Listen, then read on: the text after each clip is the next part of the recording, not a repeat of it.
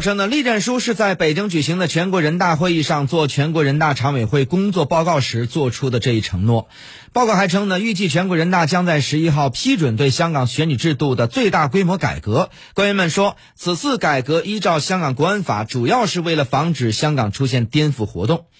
栗战书还表示呢，本次大会将做出关于完善香港特别行政区选举制度的决定。之后呢，常委会将根据这一决定修改完善相关法律，打出一套法律的组合拳。他说呢，人大将坚定不移依法维护国家主权、安全、发展利益，为维护香港宪制秩序、打击港独势力、确保爱国者治港、保持香港长期繁荣稳定提供法律保障。栗战书还表示，香港国安法的实施扭转了香港在国家安全领域长期不设防的严峻局面。据报道呢，香港的全国人大常委会委员谭耀宗表示，拟议中的改革将针对勾结外国势力、危害国家安全的香港政客。与此同时，“十四五”规划和二零三五年远景目标纲要草案提出了保持香港长期稳定发展的一系列重大目标。粤港澳大湾区也连续第五年被写进政府工作报告。外媒认为，大湾区建设近几年来取得显著成就，相信背靠内地的强大支持，香港会有更多机遇。走进今天的新媒体，走进今天的新闻超链接。点击超链接，让新闻更有趣；标注新闻中的知识，让新闻有意思。意思，私家车九九九电台新闻超链接，不仅要听门道，还要听热闹。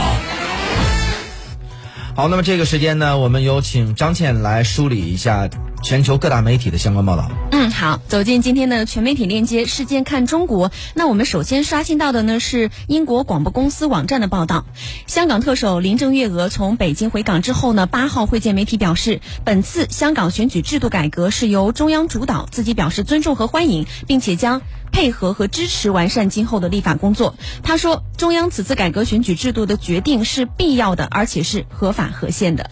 我们来刷新一下路透社的报道。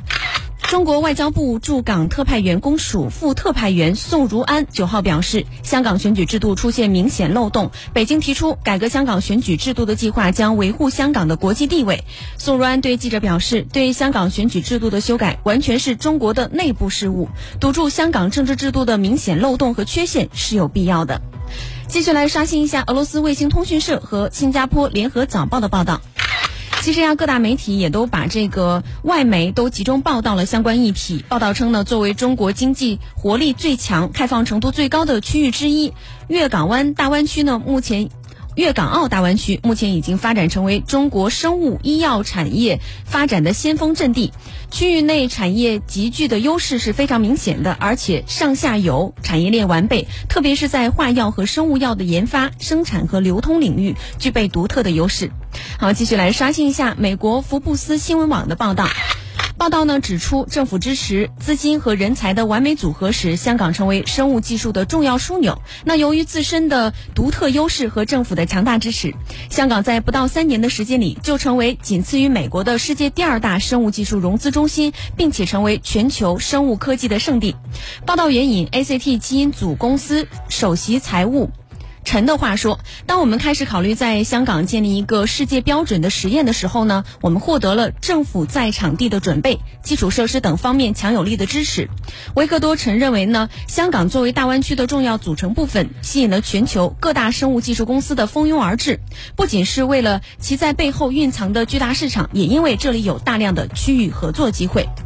最后来刷新一下彭博社和日本经济新闻。那彭博社观察到呢。粤港澳大湾区连接着香港和澳门。中国作为亚洲最大的经济体，已经公布了优惠的税收政策，吸引海外人才到亚洲来。除了加强基础设施建设之外呢，中国还宣布了一系列的措施，以满足亚洲地区民众的金融需求。那对于香港未来的经济前景，日本经济新闻网。近日呢，是援引香港财政司司长陈茂波的话指出说，一国两制政策将继续成为香港的竞争优势，香港呢也会进一步加强与中国内地的经济伙伴关系，并积极争取加入 RCEP。围绕香港如何抓住“十四五”规划这一重大机遇发展经济，港区代表委员在两会期间也是纷纷建言献策。全国人大委员会香港基本法委员会副主任谭慧珠在接受路透社采访时指出，那些可以通过五年规划和粤港澳大湾区来计划帮助香港青年借力中国经济发展的人，也应进一步参与到未来的香港建设当中来。好的，谢飞。